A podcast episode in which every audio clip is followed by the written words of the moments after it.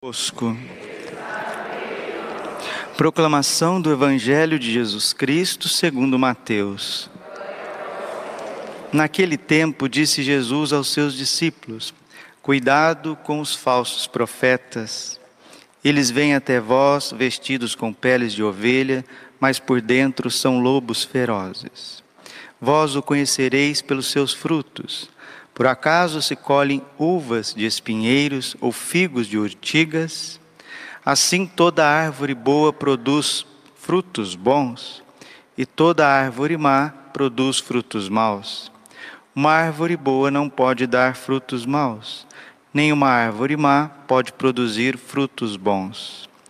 Toda árvore que não dá bons frutos é cortada e jogada no fogo. Portanto, pelos seus frutos vós os conhecereis. Palavra da salvação. Ave Maria, cheia de graça, o Senhor é convosco. Bendita sois vós entre as mulheres, bendito é o fruto do vosso ventre, Jesus. Santa Maria, Mãe de Deus, rogai por nós, pecadores, agora e na hora de nossa morte. Vinde Espírito Santo, vinde por meio da poderosa intercessão do Imaculado Coração de Maria, vossa amadíssima. Podemos sentar um pouquinho. Jesus, manso e humilde de coração. Hoje é a memória litúrgica de um grande santo, não tão conhecido no Brasil, mas de suma importância, São José Cafasso, conhecido como Dom Cafasso, porque na Itália o padre é chamado de Dom, como Dom Bosco. E São José Cafasso, ele é tão importante para a igreja da Itália, que ele é patrono do clero italiano. Ele nasceu em Castel de Novo, Castel Novo di Asti, região do Piemonte, perto de Turim, a mesma vila onde nasceu São João Bosco. E se nós temos esse gigante, esse santo de todos os povos, santo da juventude, esse santo com essa expressão católica tão atual que é São João Bosco, nós devemos também a São José Cafasso, porque foi o seu diretor espiritual. São José Cafasso cuidou de São João Bosco e o preparou para ser padre.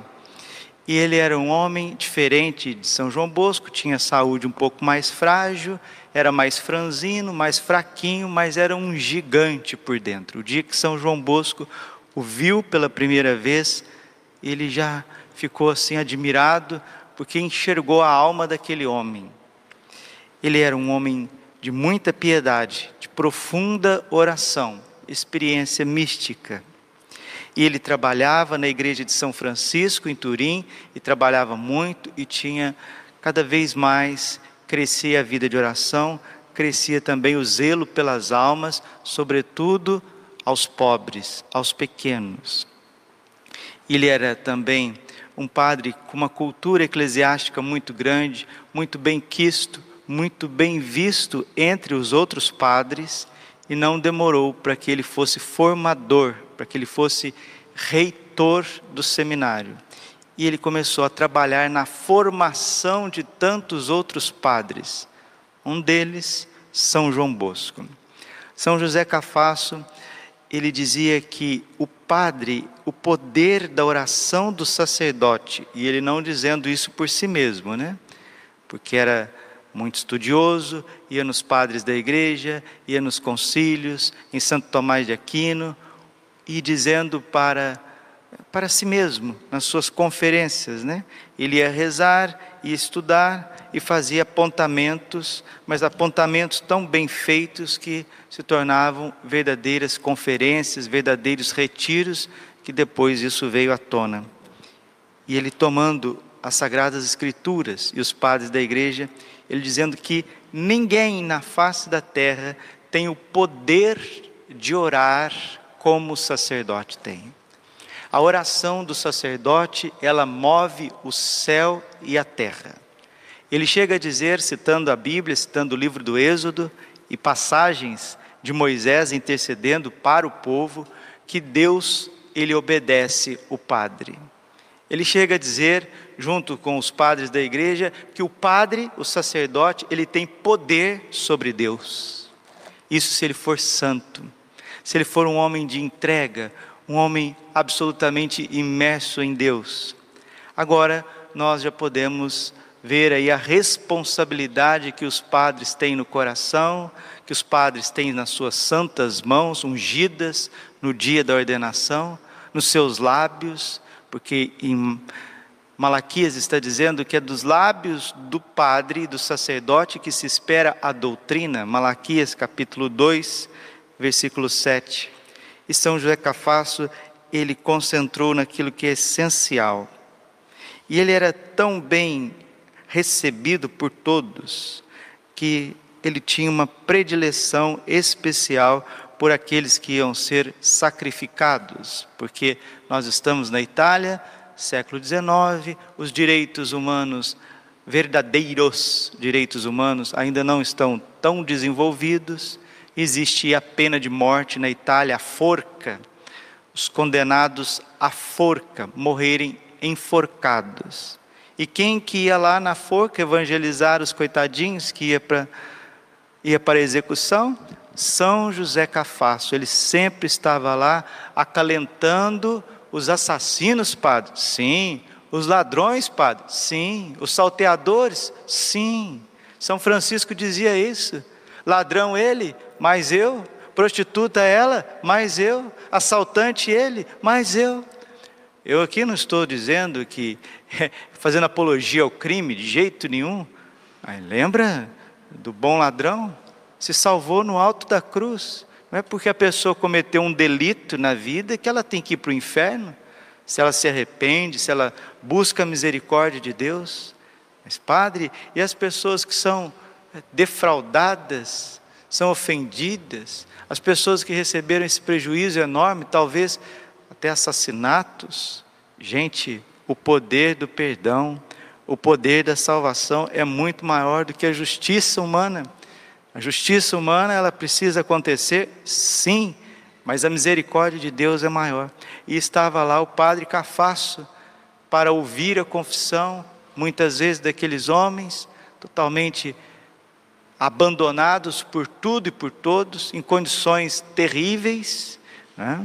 porque depois foi até tombado pelo patrimônio histórico italiano essa prisão, essa masmorra onde eles eram executados, porque as condições ali eram terríveis e o padre Cafasso lá estava. E com esse ficou conhecido como o padre da forca. Por quê?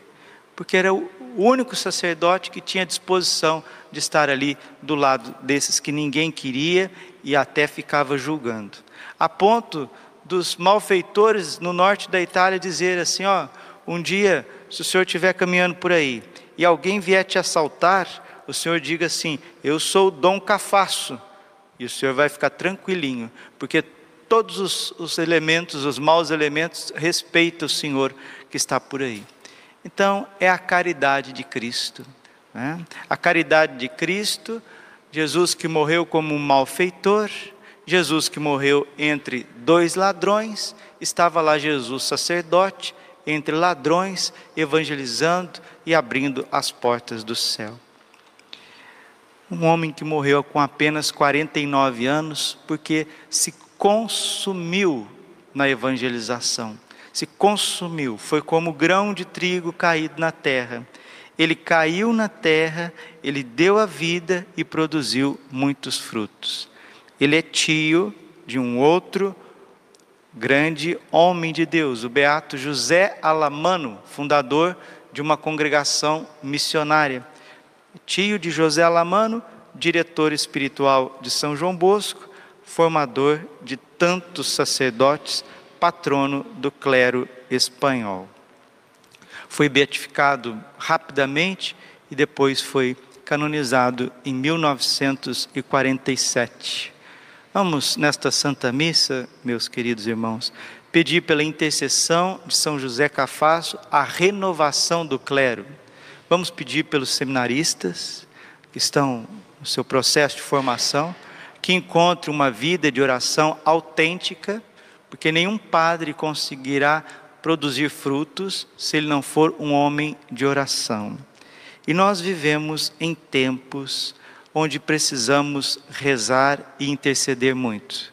Lembro da mensagem de Garabandal, Nossa Senhora dizendo através do arcanjo, Deus dizendo através da Virgem que preparava as meninas e o anúncio de São Miguel Arcanjo, que precisamos rezar muito, precisamos ser muito bons. Existe na mensagem de Garabandal esse, esse advérbio né, de intensidade. Precisamos ser muito bons, fazer muitas penitências, visitar o Santíssimo muitas vezes. O mundo não vai bem. Essa situação que nós estamos vivendo de pandemia, essa situação que estamos vivendo de vírus, isso não é gratuito. Não é? Deus vê todas as coisas e sabe que tem, não, não é coisa gratuita, isso não surgiu daqui para ali. Nós estamos debaixo de uma ditadura, de uma guerra biológica, de uma forçação da liberdade das pessoas. Tem gente estudando, tem gente acompanhando, tem gente ponderando as coisas. Nós percebemos que a nível da geofísico, nós estamos passando por transformações no planeta Terra, a inversão dos polos magnéticos, isso aqui não é conversa da carochinha, isso é estudo, as coisas, os polos estão se invertendo de alguma forma, a órbita da Terra, a questão dos astros, isso colide com todas as profecias modernas, não é brincadeira. E o aviso, o que, que é o aviso, padre? O aviso é como São José Cafasso. Ele chegava lá no último momento, onde os coitados dos condenados iam ser executados, porque um pecador, um pecador que não está arrependido, ele é um, um malfeitor. Ele está indo não para uma prisão, para uma masmorra, mas está indo para o inferno. E Deus, num ato de misericórdia infinito, para que as pessoas acordem, para que as pessoas não vão para o inferno, Deus vai enviar um aviso. Mas esse aviso, essa iluminação das consciências, esse novo Pentecostes, ele virá num tempo onde o mundo estará em grandes confusões, estará, como diz o ditado, né, de pernas para o ar, de cabeça para baixo, um momento difícil. Então vamos, queridos, nesse mês do Sagrado Coração de Jesus. Mês de julho é o mês do preciosíssimo sangue, mês também de Nossa Senhora Rosa Mística, patrona dos padres, mãe dos sacerdotes, mãe da igreja, que também na mesma região do norte da Itália se manifestou em 1947 para que haja uma corrente de oração pelos sacerdotes e religiosos, para que eles sustentem a sua fé e sustentem a fé de tantos. Vivemos em tempos de transformações. E se não estivermos em sintonia com Deus, nós poderemos ser enganados ou então até cair em desespero. Deus não quer que a gente se engane e Deus não quer que a gente caia em desesperos. Padre, o que, que Deus quer de nós? Deus quer a nossa santificação. E você não vai se santificar sem uma profunda vida de oração, sem valorizar o Santíssimo Sacramento, sem ter amor pelos sacerdotes. Como que falta amor por Jesus, sacerdote? Porque quem ama Jesus ama o Santíssimo Sacramento e ama os sacerdotes, como São José Cafasso, um homem cheio do Espírito Santo. É o Espírito Santo que faz com que a gente diga: Jesus é o Senhor, e Jesus é o Senhor no Santíssimo Sacramento, e ele exerce o seu senhorio misericordioso nos sacerdotes, através dos padres. Então, que nós não sejamos indiferentes com Jesus Eucarístico e Jesus Sacerdote porque a indiferença com Jesus eucarístico e Jesus sacerdote tem nome, chama-se protestantismo. É um cristianismo sem Eucaristia, um cristianismo sem sacerdote, um cristianismo sem confissão, um cristianismo sem hierarquia. Isso já tem nome, chama-se protestantismo.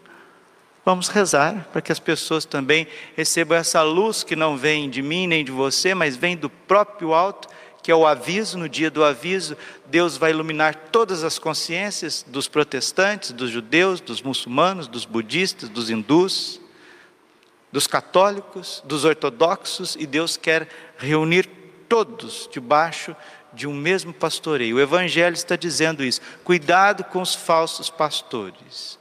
Cuidado, eles vêm a vós vestido de pele de ovelhas, mas por dentro são lobos arrebatadores, querem destruir o rebanho.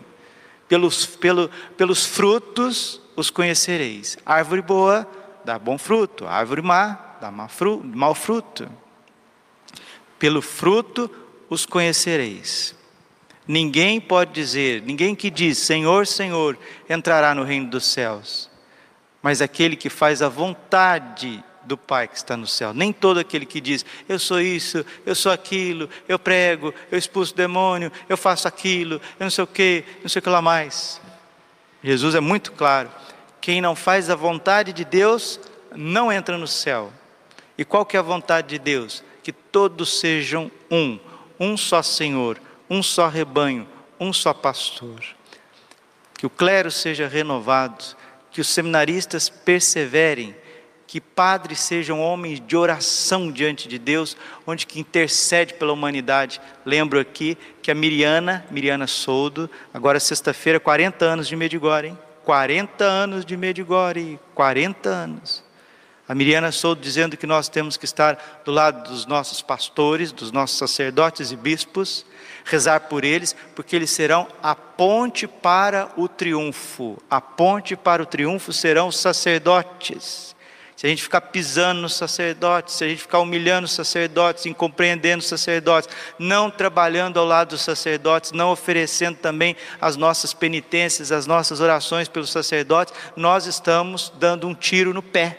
Nós estamos serrando o galho que nós estamos sentados nós estamos autodestruindo a nossa família, porque tal padre, tal paróquia, tal país, tal sociedade, e a gente ainda parece que não aprendeu isso. Parece que a gente não aprendeu isso.